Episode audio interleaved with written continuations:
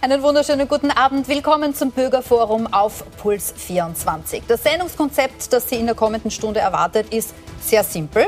Wir laden Regierungsmitglieder ein und Sie formulieren für uns die Fragen. Wir haben in den vergangenen Stunden und Tagen Hunderte ihrer Zuschriften, Nachrichten, Videobotschaften gesichtet und grob zusammengefasst kann man sagen, sie interessiert für den Gesundheitsminister anfragen. Wie funktioniert denn das eigentlich im Sommer mit dem Reisen und mit dem Urlauben? Sind meine Kinder eigentlich gerade sicher in der Schule und im Kindergarten? Warum sind die Öffnungsschritte und die dazugehörigen Auflagen so, wie sie sind und nicht anders? Und ganz besonders emotional wird es, wenn es um die Frage geht, wie sollen wir denn umgehen als Gesellschaft mit Menschen, die sich der Impfung verweigern? Wir werden möglichst viele Ihrer Einsendungen abarbeiten in den kommenden 60 Minuten mit Wolfgang Mückstein, grüner Gesundheits- und Sozialminister. Schön, dass Sie da sind. Ja, guten Abend. Fein, dass wir Sie hier im Studio begrüßen dürfen. Grün gilt für Sie in zweifacher Hinsicht, wenn ich das so sagen darf. Einerseits in Bezug auf Ihre Parteifarbe, aber andererseits auch, weil Sie gerade erst in Ihre fünfte Woche als Gesundheits- und Sozialminister starten. Wie ist es? Ist es so, wie Sie sich vorgestellt hatten, oder sind Sie jetzt schon einigermaßen schockiert, ähm, wie blauäugig Sie an die Sache herangegangen sind? Also es ist natürlich eine, eine große Umstellung gewesen, äh, muss ich schon sagen, von, vom Inhalt der Arbeit, von der Ordination weg ähm, ins Ministerium. Ähm, es ist äh, sehr eng getaktet ähm, und viele neue Leute, viele neue Themen ähm, im, im, Ministerium, Leute kennenlernen, äh, das erste Mal ein Plenum, ein Parlament kennenlernen, ein Ministerrat. Und ähm, ich arbeite mich äh, langsam ein in die Themen und dazwischen eben Corona natürlich, die Öffnungen also es ist viel los, aber es, es macht Spaß und es, es geht mir gut damit. Plenum im Nationalrat ist ein super Stichwort, weil mhm. Sie ja nicht nur in einer Gesundheitskrise, sondern auch in innenpolitisch recht aufgeheizten, emotionalen Zeiten Minister geworden sind. Und der Bundeskanzler war heute einigermaßen widerwillig in einer Sondersitzung im Nationalrat äh, zu Gast und hat in Richtung Opposition gesagt, es ginge überhaupt nicht mehr um Kritik, sondern ausschließlich darum, andere zu beschädigen, zu diffamieren und zu vernichten. Hat er heute im Parlament gemeint. Erleben Sie Politik bis jetzt auch so als die reinste Messerstecherei mit teilweise mehr untergriffig als konstruktiven Debatten? Also ich muss sagen, das ist jetzt äh, in den ersten vier Wochen noch an mir vorbeigegangen. Ich habe das nicht gespürt. Das war ein ein gutes Arbeitsverhältnis sowohl zum Bundeskanzler als auch zu den anderen Regierungsmitgliedern im Ministerrat. Ich habe das nicht gespürt bisher und ich, ich hoffe auch, dass es nicht kommt. Also es ist, geht um Facharbeit. Wir sind mitten in der Corona-Krise. Jetzt schaut es zum ersten Mal äh, etwas besser aus und die Zahlen sinken und wir können impfen. Und ich habe das Gefühl, dass äh, zumindest was die Bewältigung der Krise betrifft, hier wir alle an einem Strang ziehen. Kommen wir zur Sache und gehen wir in Richtung Öffnungsschritte. Logischerweise sind gerade dazu recht viele auch sehr spezifische Anfragen gekommen. Äh, ganz allgemein ist konkret vor, ganz allgemein ist konkret ist auch gut. Also vorgesehen ist, dass ab Mittwoch, ab 19. Mai Gastronomie, Tourismus, Veranstaltung und Sportbranche wieder öffnen dürfen. Zutrittsvoraussetzungen sind die mittlerweile berühmten 3Gs. Schauen wir uns die ganz kurz an, damit wir vom selben Stand aus starten. Voraussetzung für den Zugang zu den genannten Bereichen ist, dass man getestet, geimpft oder genesen ist. Sie haben vielleicht auch schon gehört, dass es eine Staffelung gibt bei den Tests. Also der Goldstandard, die PCR-Tests sind 72 Stunden gültig. Äh, der Testpass, den Schülerinnen äh, erhalten, wenn sie in der Schule getestet werden, gilt in diesen Schultests für 48 Stunden. Und wenn sie überhaupt erst vor Ort ähm, einen Test machen, den sogenannten Point-of-Sale-Test zum Beispiel direkt in einem Restaurant, dann gilt der nur genau dort, wo sie dann sind. Geimpft ist man, äh, fällt man unter die drei Gs ab dem 22. Tag nach dem ersten Stich, nach Spätestens drei Monaten brauchen Sie den zweiten und dann haben Sie ein weiteres halbes Jahr lang ähm, sind Sie dann fallen Sie unter die drei Gs und brauchen sich nicht weiter testen zu lassen. Oder Sie können nachweisen, dass Sie bereits eine Covid-Erkrankung in den vergangenen sechs Monaten überstanden haben und als Beleg einen Antikörpertest vorlegen können. Und ab heute ist ja auch wieder Regelbetrieb an den Schulen. Und genau dazu hat unsere erste Anruferin Simone Feichtner eine Frage. Sie kommt von der Elterninitiative, da war auch selber Kinder in der Schule ähm, und ist jetzt live zugeschalten mit ihren Bedenken bzw. Fragen, die es noch gibt. Schönen guten Abend, Frau Feichtner. Guten Abend. Guten Abend. Hallo. Ähm, hören Sie mich? Ja, wir hören ja. Sie. Sie können gleich loslegen. Ja, Grüß Gott, guten Abend, Herr Minister. Äh, Familien und Kinder haben im letzten Jahr ähm, auf sehr vieles verzichtet, um die vulnerablen Gruppen zu schützen. und haben sehr viel Solidarität gezeigt. Und ich glaube, diese Solidarität haben die junge Bevölkerung jetzt auch äh, verdient. Vor allem haben sie auch ein Recht auf maximalen Gesundheitsschutz. Long-Covid, das wissen wir, können, kann auch sehr junge Leute treffen, vor allem auch Kinder. Und auch junge Leute können sehr schwer erkranken. Ähm, das letzte Schuljahr war extrem kräfteraubend für uns alle Beteiligten. Und wir freuen uns jetzt, glaube ich, alle. Sie sind ja auch äh, Vater von Schulkindern, wenn es jetzt wieder losgeht und die Kinder wieder in die Schule können. Aber meine Befürchtung ist einfach, dass die jetzigen Maßnahmen in der Schule einfach nicht ausreichen, um diesen dauerhaften ähm, Betrieb aufrechtzuerhalten, dass wir einfach direkt wieder in Quarantäne, Schulschließungen gehen. Und wir wissen mittlerweile sehr viel über das Virus. Wir wissen, es ist über die Luft übertragbar.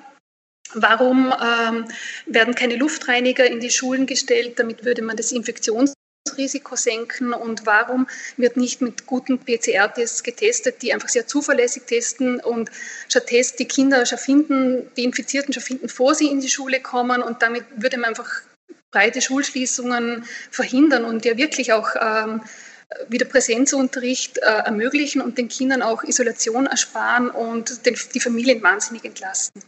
Herr Minister. Danke.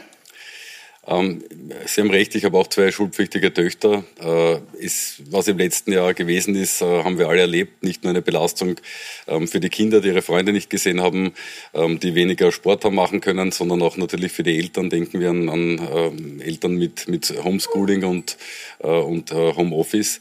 Ähm, Daher glaube ich auch, dass es jetzt an der Zeit war, die Schulen wieder zu öffnen. Das heißt, es gibt einfach eine, eine Abwägung äh, zwischen den psychosozialen Folgen, ähm, die zugenommen haben, wo es Depressionen bei Kindern gibt, Schlafstörungen bei Kindern gibt, äh, sie den sozialen Kontakt verlieren, auch aus dem Lernen rauskommen, ähm, wo ich von Kindern immer öfter höre, jetzt Präsenzunterricht, ein Teil ist zufrieden, das, der andere Teil sagt, ja, ist das gar nicht mehr gewöhnt. Ähm, wir haben vor vier Wochen äh, Prognosen gehabt, äh, die uns äh, gesagt haben, wir können öffnen am 19.05. Diese Prognosen sind eingetreten, eigentlich sogar ein bisschen übertroffen worden. Das heißt, es gibt jetzt sehr niedrige Inzidenzen, sieben Tagesinzidenz, aber auch die Intensivstationen sind nicht mehr dramatisch überbelegt. Das heißt, äh, wir können jetzt öffnen. Und ja, es ist eine Abwägungssache. Wir wissen auch, dass in Schulen ähm, gehäuft Infektionen passieren. Wir testen dreimal ähm, in der Woche. Wir schauen, dass Abstandsregeln eingehalten werden, dass Masken getragen werden.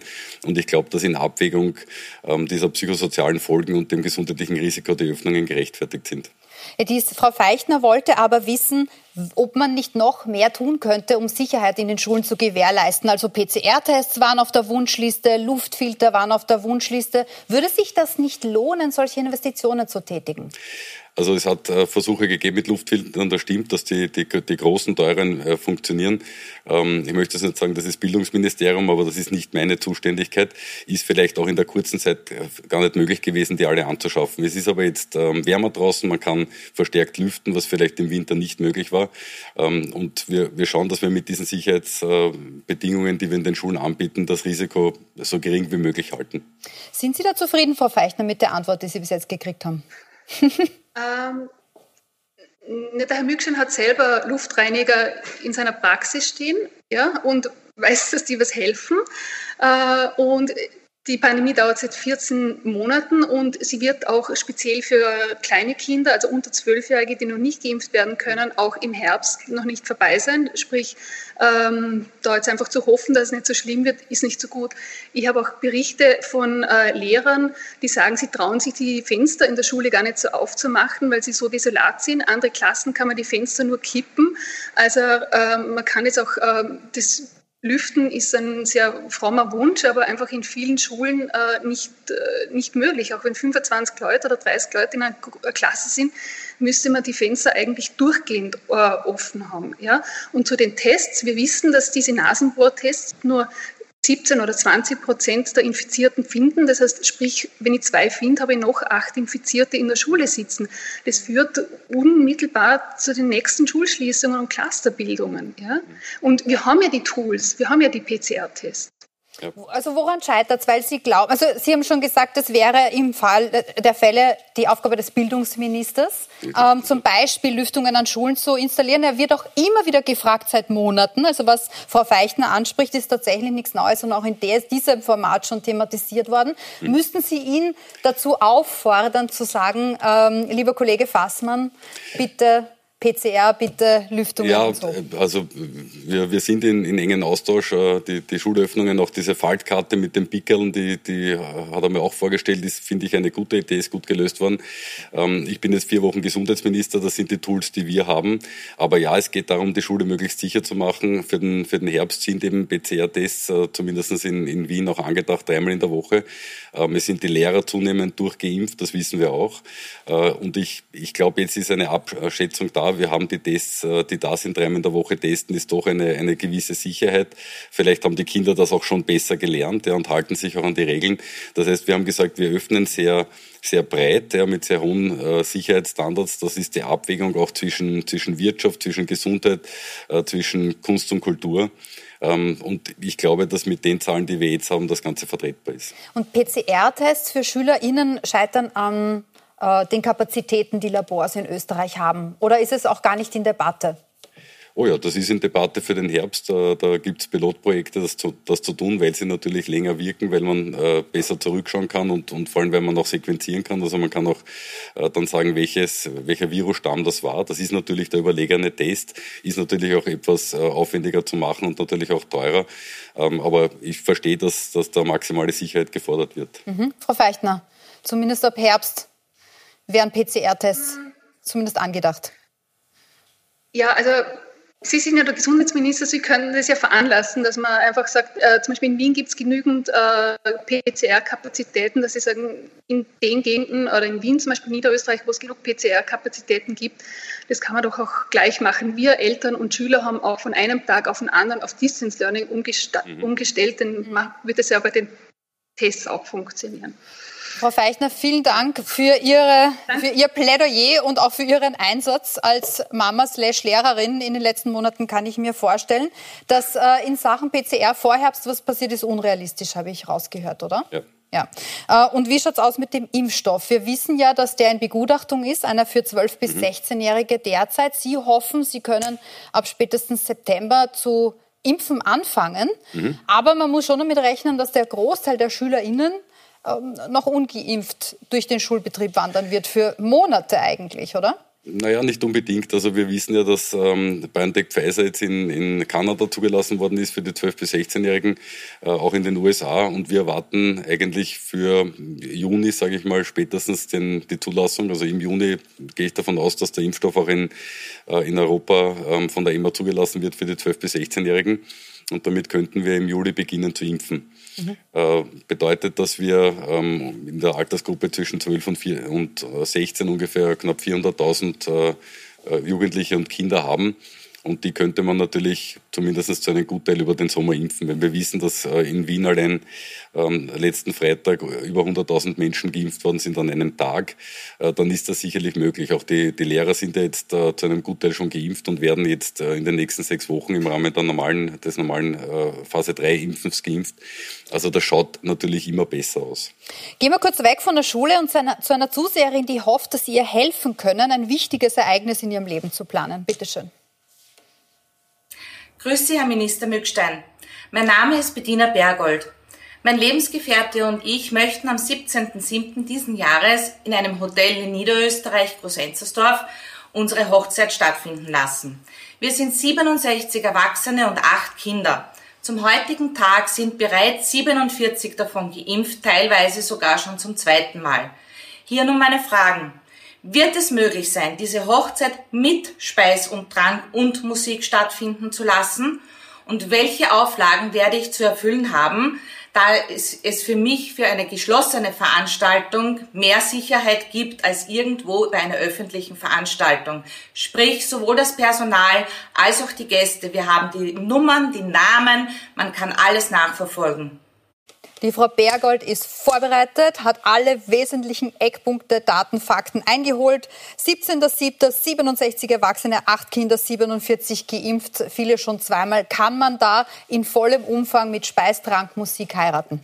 Also ich kann das gut verstehen. Ja, wir, wir, wir haben jetzt geöffnet und haben gesagt, äh, zehn Erwachsene und zehn dazugehörige Kinder, jedenfalls äh, Outdoor. Und dann haben wir gesagt, äh, es gibt äh, Veranstaltungen, also alles ab, äh, ab zehn Leuten ist grundsätzlich eine Veranstaltung und bis 50 Leute ist es ähm, anzeigepflichtig. Das heißt, äh, man muss einfach sagen, man macht das. Ja.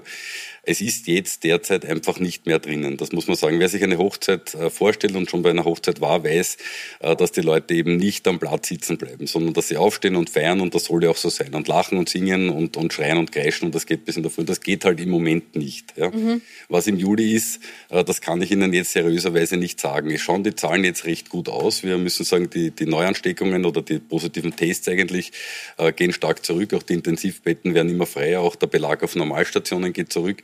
Das heißt, wir haben jetzt, äh, und das ist ja kein Geschenk gewesen von der Politik, sondern wir haben uns alle gemeinsam in den letzten Monaten diese Öffnungen erarbeitet. Und die haben wir jetzt, die, die, die liegen äh, übermorgen am Tisch. Ähm, die sind sehr breit, aber dafür mit sehr, sehr hohen Sicherheitsstandards.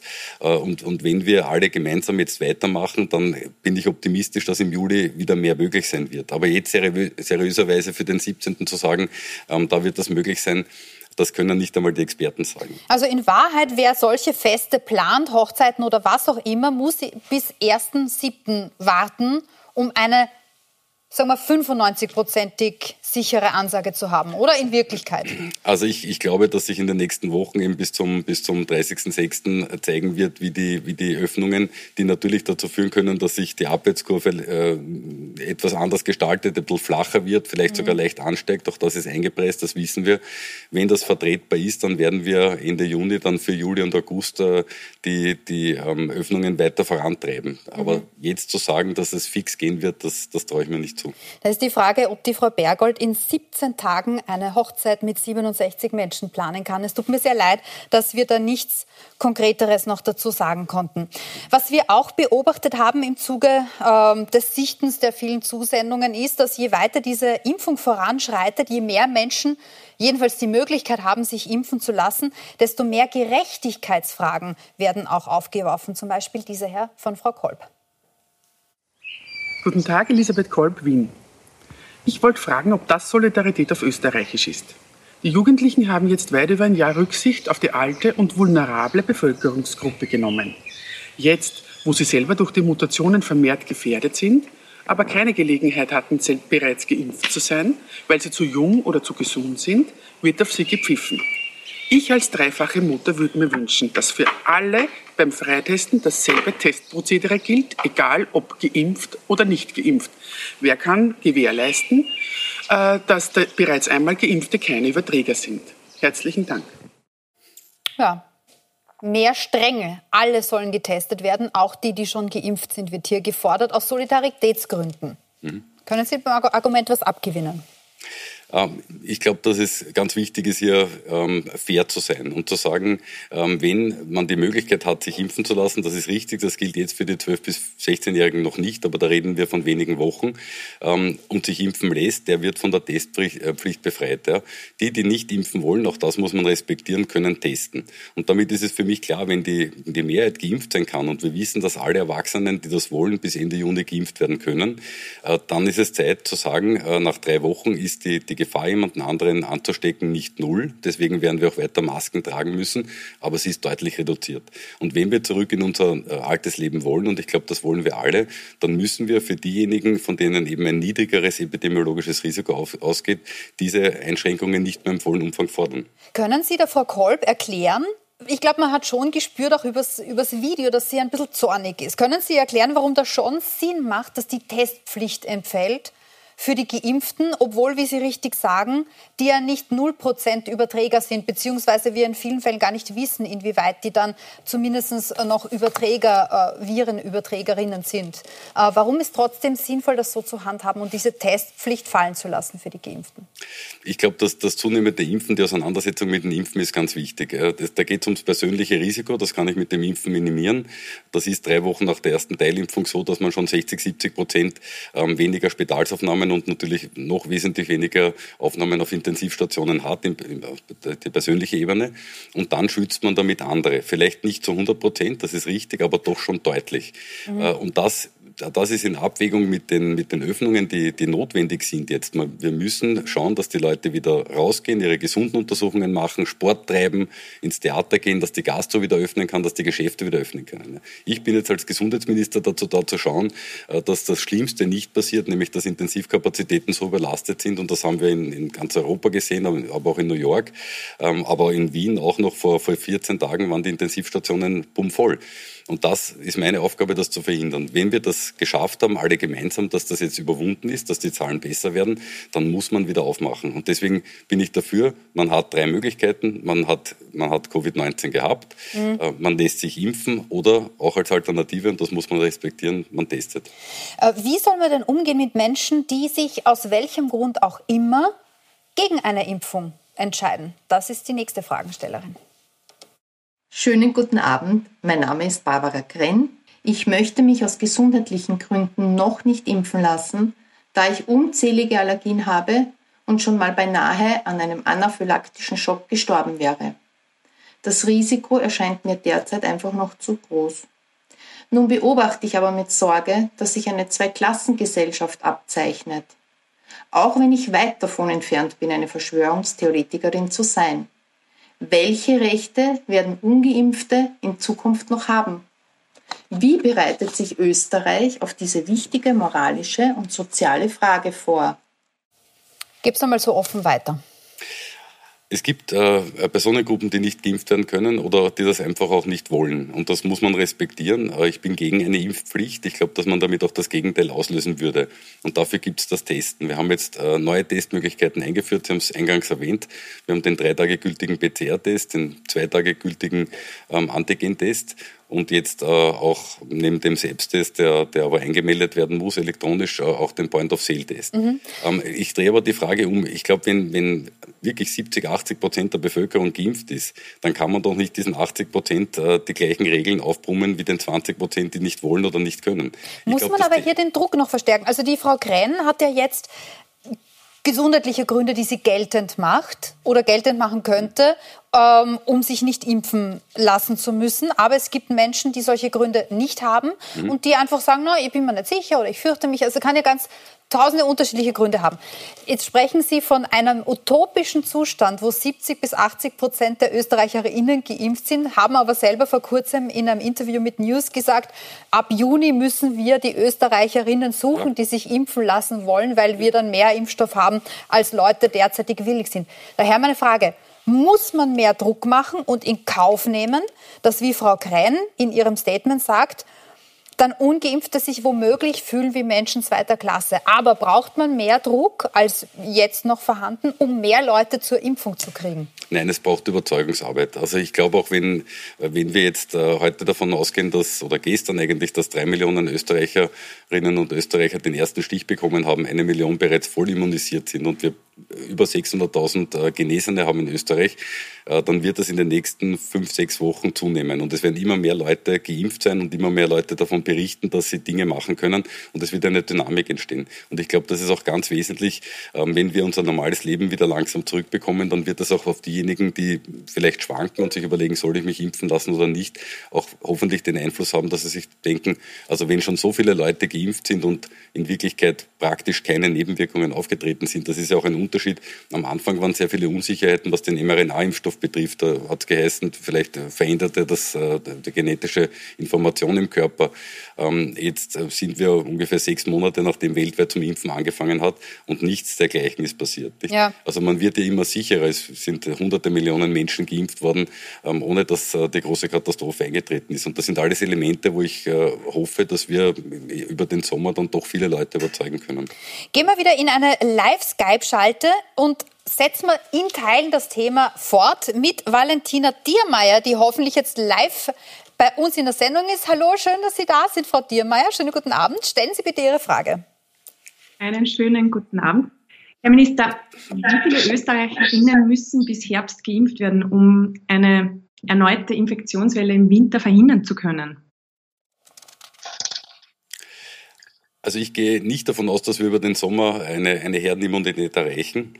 Wobei die Herdenimmunität immer auch davon abhängig ist, wie viel Virus gerade kursiert. Das heißt, wenn wir ähm, positive Tests haben, 3.000, 4.000, wie wir das noch vor einigen Wochen gehabt haben, braucht man eine hohe Prozentzahl zum Erreichen der Herdenimmunität. Wenn das wenig äh, Neuansteckungen sind, dann braucht man auch äh, verhältnismäßig wenig. Das heißt, wir werden über den Sommer sicher schaffen, 50, 60 Prozent zu impfen, das glaube ich schon. Wir haben jetzt die Möglichkeit der betrieblichen Impfungen, die heute losgegangen ist. Das heißt, da glaube ich auch, dass wir ein bisschen tiefer in die, in die Bevölkerung hineinkommen, weil dort auch Jüngere mitgeimpft werden, Lehrlinge äh, beispielsweise. Ähm, und wir haben dann im, im Juli, August äh, mit einer sehr hohen Wahrscheinlichkeit die Möglichkeit der 12- bis 16-Jährigen äh, zu impfen. Und die nächste Zulassung ist dann die für unter 12-Jährige. Nicht? Also wir, wir machen eigentlich recht große Schritte, denken wir vier, fünf Monate zurück, ähm, wie die Situation war und wie sie jetzt ist. Jetzt haben wir eigentlich ähm, bereits fast die Hälfte der, der Erwachsenen, die das auch wirklich wollen, geimpft. Das ist doch gut. Mhm. Mhm. Äh, noch weitere Fragen, Frau Thiermeier? Ja, sehr gerne. Also Stichwort Herdenimmunität. Ähm, wie, welche Anreize äh, müssen gesetzt werden, um regelmäßige Impfungen ähm, durchzuführen, um eben diese Herdenimmunität zu erreichen? Ich glaube, ähm, wenn man zweimal geimpft ist, haben wir jetzt äh, festgelegt, äh, neun Monate ähm, ist, ist, ist ein Impfschutz sehr wahrscheinlich. Ähm, wir werden daher anfangen müssen, irgendwann im Oktober mit Auffrischungsimpfungen für die Leute, so wie ich selber, die im Jänner geimpft worden sind. Da sind dann die neun Monate vorbei. Und wir wissen auch, dass gegen Jahresende dann äh, Impfstoffe kommen werden, die schon die neuen Virusvarianten äh, beinhalten. Das heißt, wir werden dann Ende 2020 äh, oder Anfang 2021 wiederum impfen müssen mit den neuen Impfstoffen. Und daran werden wir uns alle gewöhnen müssen. Das wird ganz normal sein, so, hm. so wie bei der Grippeimpfung. Das, da ist aber das eine wichtige Frage, die Frau Diermeier hier aufwirft, weil wir ja jetzt so im ersten Push ist die Impfung in aller Munde. Äh, wir alle haben so eine Art Endziel vor Augen und irgendwie so die vage Hoffnung, dass bis Ende des Jahres, wenn wir schön brav sind, sozusagen diese Pandemie vorüber ist. Aber wie bringt man denn die Leute immer wieder zur Impfung und wie wird man das infrastrukturell abwickeln? Bleiben all diese massiven Impfstraßen bestehen? Ja. Ähm, würden Sie vielleicht sagen, es wäre sinnvoller, wir ziehen das auch wieder mehr nach Wien? Denn Rudi Anschub, Ihr Vorgänger, hat sich entschieden, sehr viel Organisatorisches an die Länder abzugeben. Ähm, was muss man denn für den Herbst lernen? Ich glaube, das hat sich bewährt, dass die Länder äh, nach Bevölkerungsschlüssel äh, Impfstoffe bekommen und dass wir vom Bund einen gewissen Anteil selber verwalten. Das funktioniert deswegen gut, weil die Länder natürlich die, die Infrastruktur besser kennen als wir. Aber ich glaube schon, dass diese großen Impfstraßen, denken wir an Wien, äh, die Messe Wien, die Stadthalle oder, oder das ähm, äh, Austria Center, die werden ja hoffentlich bald wieder ihrer ursprünglichen Bestimmung übergeben werden. Die fallen ja dann auch weg.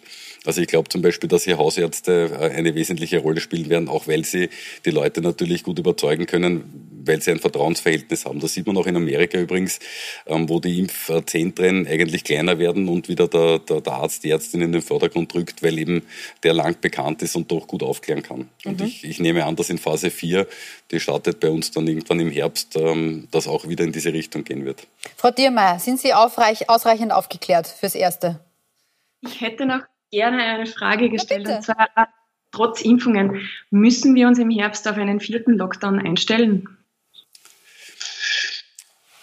Ich möchte, ich möchte das nicht ausschließen, weil, weil im Jänner, wie die britische Variante gekommen ist, ähm, hat auch niemand geglaubt, dass auf einmal die Leute 14 Tage ansteckend sind und 40 Prozent ähm, häufiger sich infizieren und länger auf Intensivstationen liegen. Das hat uns das letzte Jahr oder die letzten 15 Monate gelehrt, äh, dass man nie sagen sollte, das gibt es nicht. Aber es geht, es geht doch schon recht gut. Ja. Es haben sich wesentliche Elemente verbessert. Wir, wir können unheimlich viel testen. Wir können, wir haben Impfstoff jetzt in, in drei bis vier Wochen wird es eben mehr Impfstoff geben, ähm, als es Impfwillige gibt und das wird sich auch nicht mehr ändern. Mhm. Und daher glaube ich, wenn wir, so wie bis jetzt, haben wir alle zusammen geholfen und gehalten und wenn wir das jetzt auch weitermachen, dann werden wir auch im Herbst, wenn das notwendig wird und wenn wir sehen, das sind ja noch vier, fünf Monate dahin, wenn da eine Auffrischung notwendig ist, dann gehe ich davon aus, dass wir wieder zusammenstehen und wieder mithelfen und uns halt noch einmal impfen lassen. Und mhm. wenn das noch einmal der Fall sein muss in einem Jahr dann drauf, ja, dann machen wir das halt. Wenn wir jetzt aber tatsächlich ausreichend Impfstoff ins Land bekommen, der auch alle Mutationen abdeckt, die da über den Sommer hoffentlich nicht auf uns zukommen, aber der ausreichend Schutz bietet gegen die dann vorliegenden Mutationen des Virus, ähm, dann sind es eigentlich die Ungeimpften, die wir schützen mit einem weiteren Impf, äh, mit einem weiteren Lockdown, so wie wir bisher in den Lockdowns die Älteren vor einem besonders schweren Covid-19-Verlauf geschützt haben.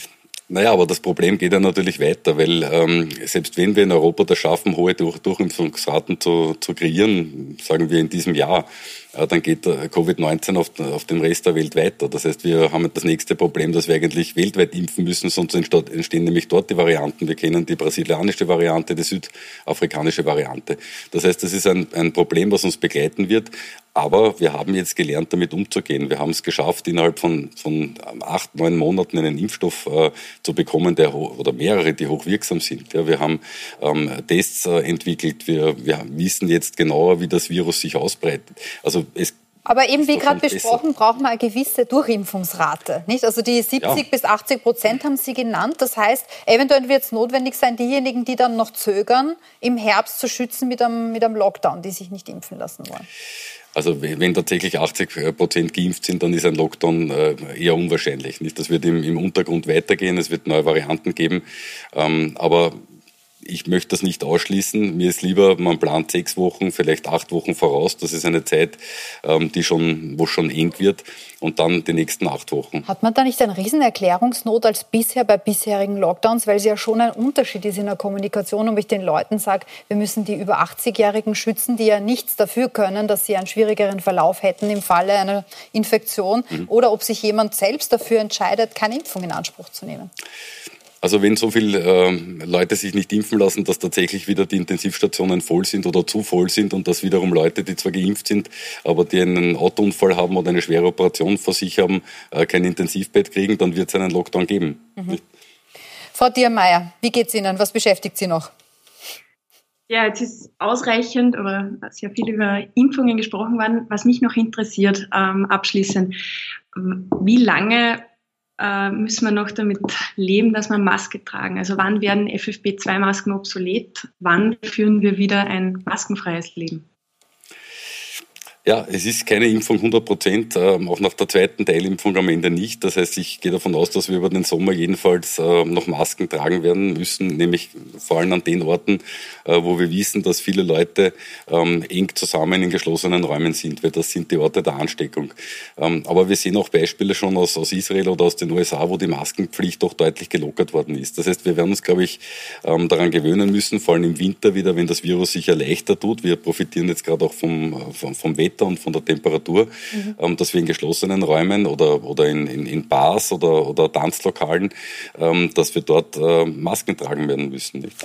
Dankeschön, Frau Diermeier, für die vielen, vielen Fragen. Wir haben, glaube ich, noch welche vorliegen, die auch ein bisschen in dieselbe Kerbe schlagen. Zum Beispiel hat Stefan Berndorfer uns ein Mail geschickt mit der Frage, Österreich ist eines der wenigen Länder mit FFP2-Pflicht, während anderswo der Mund-Nasenschutz reicht. Wäre es nicht an der Zeit, auch bei uns wieder auf diese atmungs- und hautfreundlicheren Masken zurückzukehren, jetzt wo die Infektionszahlen drastisch sinken? Also äh, ein bisschen eine abgeschwächte Form von der Frage von der Frau Diermeier, nämlich können wir wieder zurückgehen von FFP2 zu normalem Mund-Nasenschutz?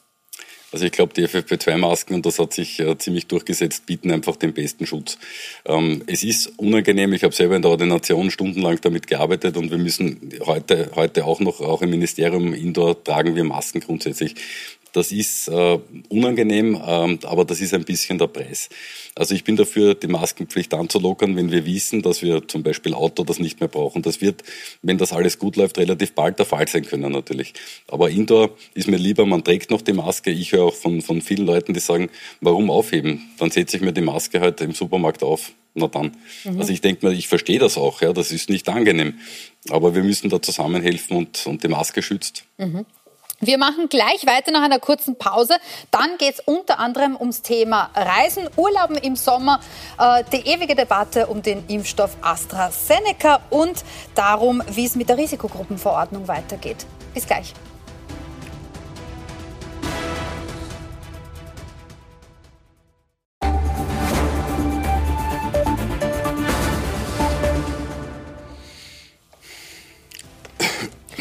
Zurück beim Bürgerforum auf Puls 24. Heute mit Gesundheits- und Sozialminister Wolfgang Mückstein, der solo sich durchackert durch die Fragen unserer Zuseherinnen und Zuseher.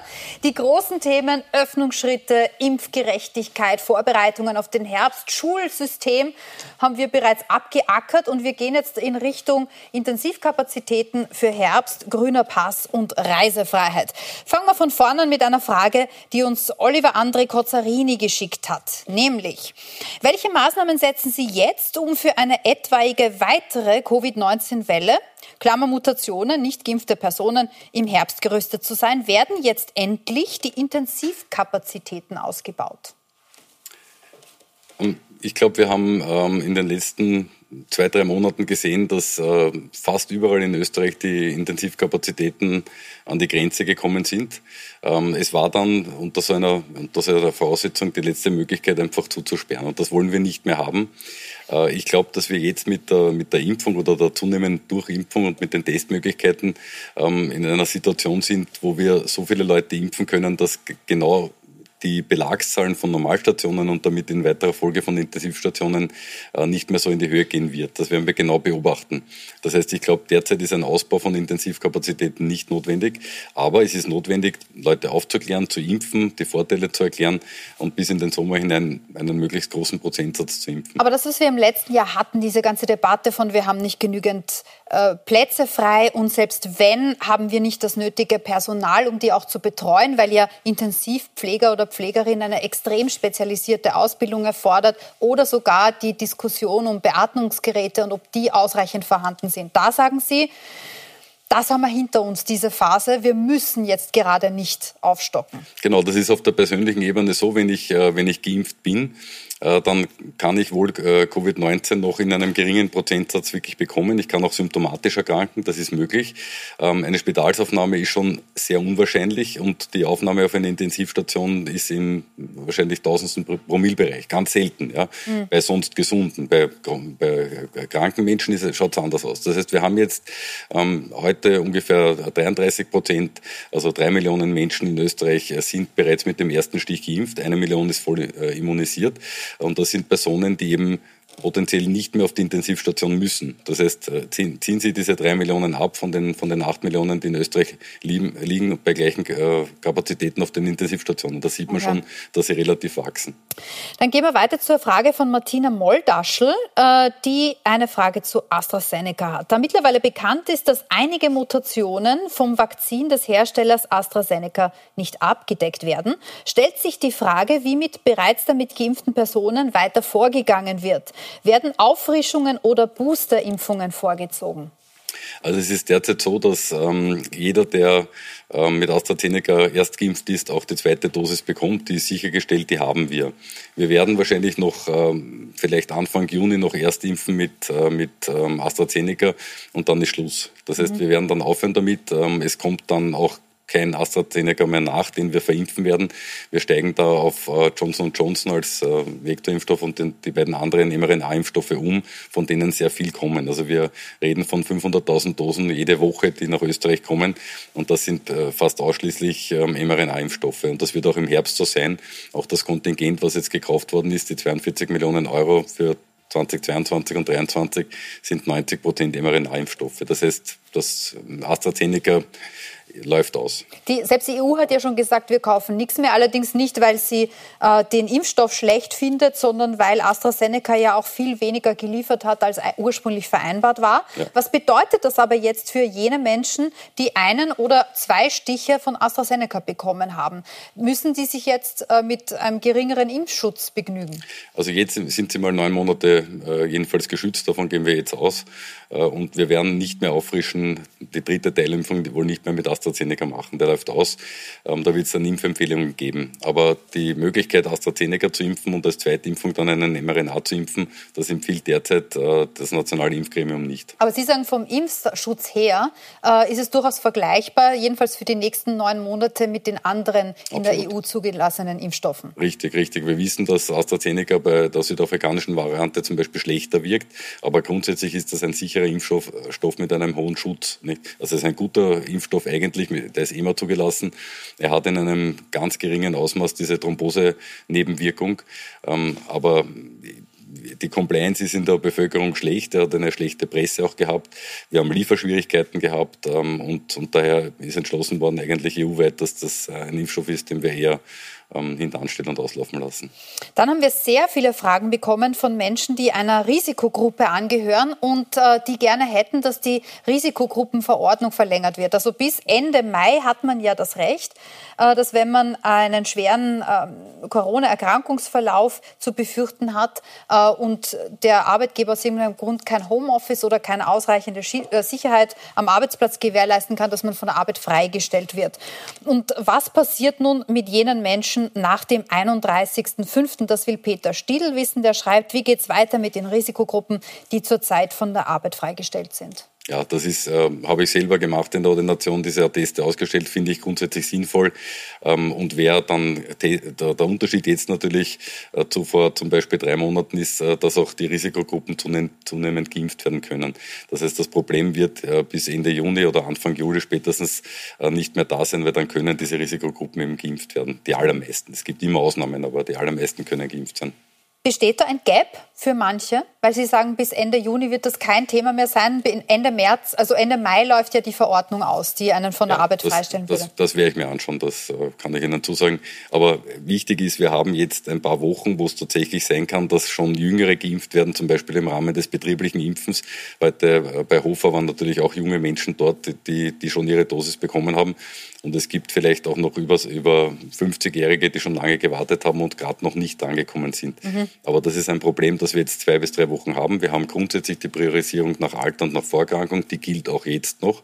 Aber durch das betriebliche Impfen wird das natürlich schon ein bisschen aufgehoben. Wien impft ja schon länger. Aber es könnte sein, dass es nochmal verlängert wird um, weiß ich nicht, vier Wochen bis Ende Juni, diese das, das Risikogruppenverordnung. Ja, das wird geprüft. Ja. Das wird, war immer, immer abhängig davon, wie, wie Leute sich schützen können. Mhm.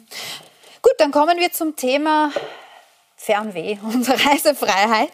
Und wir reden mit einer Frau, die das Reisen zum Beruf gemacht hat. Vicky Urbanek ist jetzt in der Leitung. Hallihallo, sie ist Reisebloggerin. Ich glaube, die meisten Menschen, die uns jetzt zuschauen wollen, von Ihnen wissen, wie Sie es gemacht haben, dass Sie davon leben können. Aber wir reden ähm, über, die, äh, über den grünen Pass und die Reisefreiheit, die wir alle wollen ab dem Sommer. Was ist denn Ihre Frage, bitte? Ja, guten Abend, Herr Bundesminister. Als beruflich viel Reisende prä-Corona mit einer Reisetätigkeit von mehr als 50 Prozent habe ich nicht nur ein privates Interesse, dass es wieder sicher ist und verantwortungsvoll zu reisen, sondern natürlich auch ein berufliches und wirtschaftliches Interesse. Aus dem Grund darf ich aber Fragen zum grünen Pass stellen. Äh, mein Spezialgebiet sind eher die Reisepässe und die Informationen des grünen Passes sind ein bisschen irreführend für mich. Wie, was ist geplant? Wie sieht der grüne Pass aus? Wer bekommt den? Muss ich den extra beantragen? Wenn ja, wo? Und wird es auch analoge Möglichkeiten geben für Leute, die kein Smartphone haben, die ähm, einfach gerne was in der, in der Handtasche haben, was mit dabei haben, was physisches? Ähm, wie schaut's da aus? Ja, ähm, grundsätzlich der grüne Pass wird äh, Anfang Juni jetzt ähm, pilotiert äh, seitens der EU. Das heißt, ab Anfang Juni kann man dieses, diesen QR-Code, der dann in der ganzen EU gilt, ähm, regional oder, im eigenen Land einfach aufdrucken.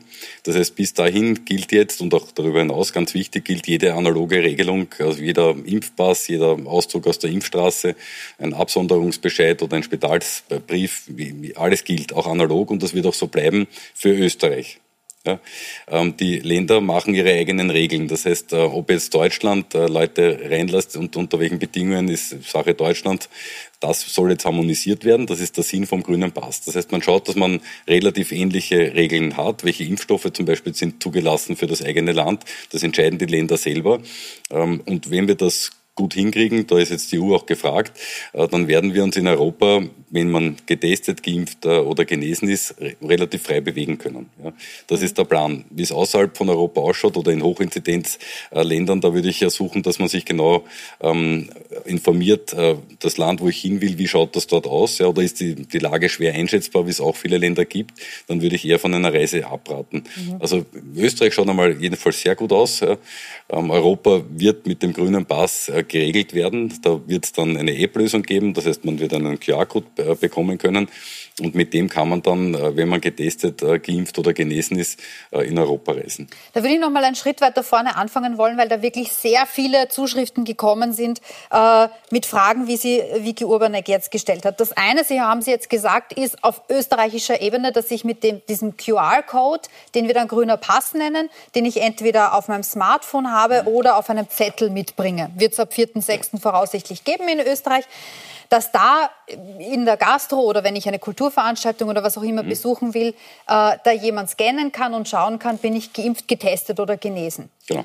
Was sehr viele Menschen noch nicht verstanden haben, ist, was bringt es, das EU-weit zu machen, wenn jedes Land dann erst wieder selber festlegen kann, inwieweit es Menschen aus anderen EU-Mitgliedsländern über seine Grenze lässt oder nicht das ist ja der Plan, dass es harmonisiert wird. Ja? Also das ist einfach ein, ein, ein, Problem in der EU grundsätzlich, dass die äh, einzelnen Mitgliedstaaten möglichst viel selber entscheiden wollen und gleichzeitig man es aber relativ homogen gestalten muss, sonst macht es keinen Sinn.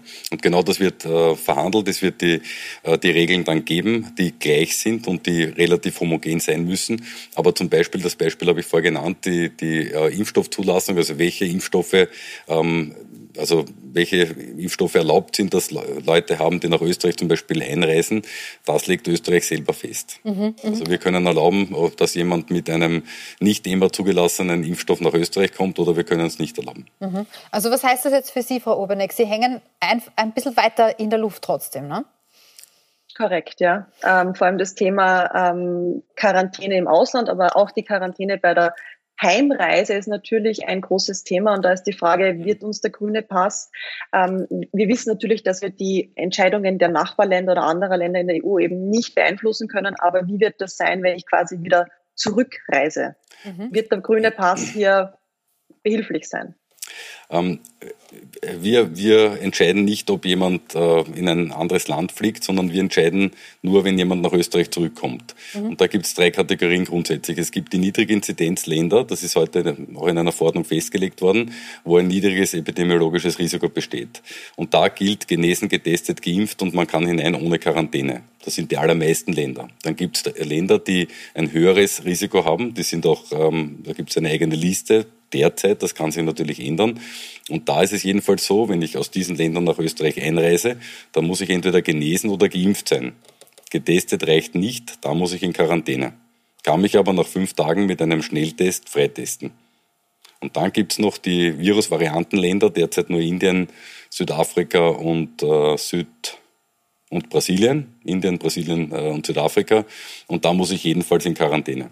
Mhm. Also ich hoffe, das beantwortet das. Also wenn Sie aus einem Land mit einer niedrigen Inzidenz einreisen, die drei Gs. Mhm. Frau Urbanek, ist Ihre Frage, Frage beantwortet? Noch? Ja? Eine, eine weitere.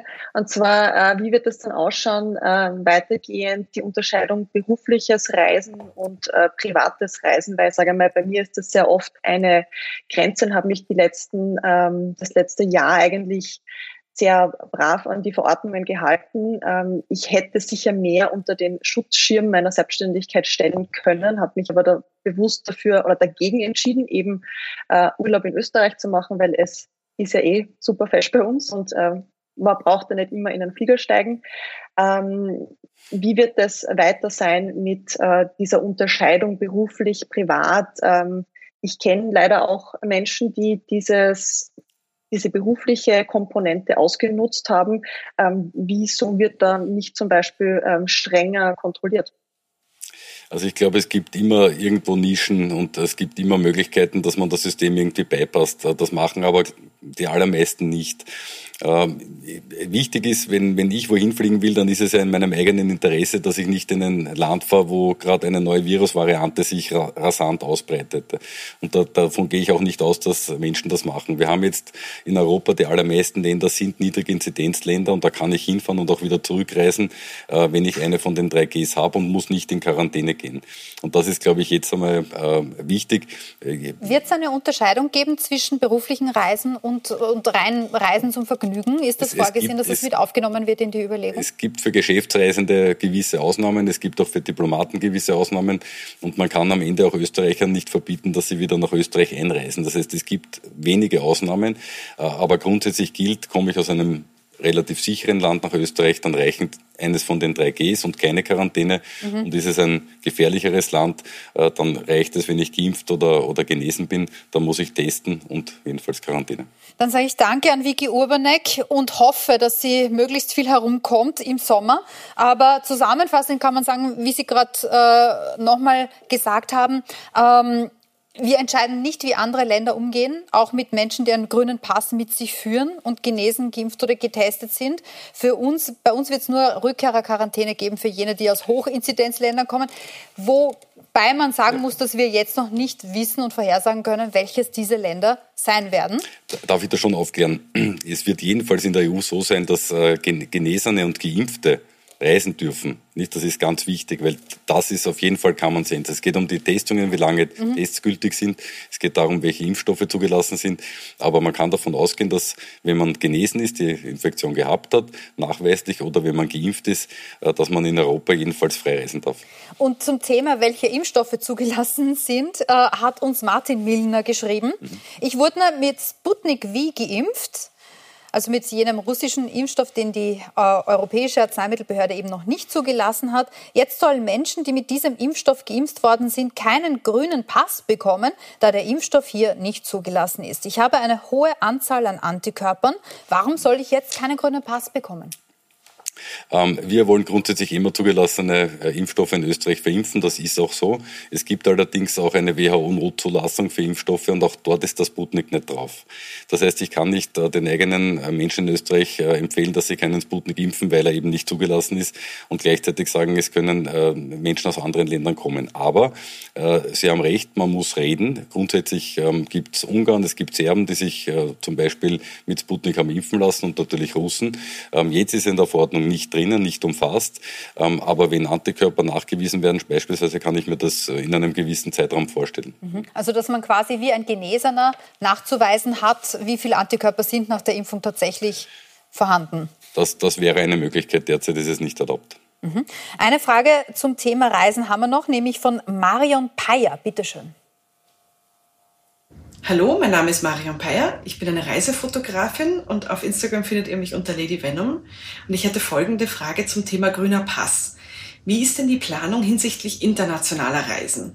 Wenn ich jetzt beispielsweise mit einem ausschließlich in der EU zugelassenen Impfstoff geimpft wurde und in ein Nicht-EU-Land reisen möchte, also zum Beispiel AstraZeneca-Impfung, ich möchte aber in die USA reisen, wo dieser Impfstoff nicht zugelassen ist. Gibt es da schon eine Planung? Wäre eher eine Frage für Ihren Kollegen Schallenberg, aber haben Sie dazu schon gehört, was da in Planung ist? Also es, werden, es wird die USA entscheiden, ob sie, wenn sie zweimal AstraZeneca geimpft sind, nach, äh, also in die USA einreisen dürfen. Das wird sich an der Grenze äh, zur USA entscheiden. Aber jedenfalls werden sie kein Problem haben, wenn sie wieder nach Österreich zurückkommen. Mhm.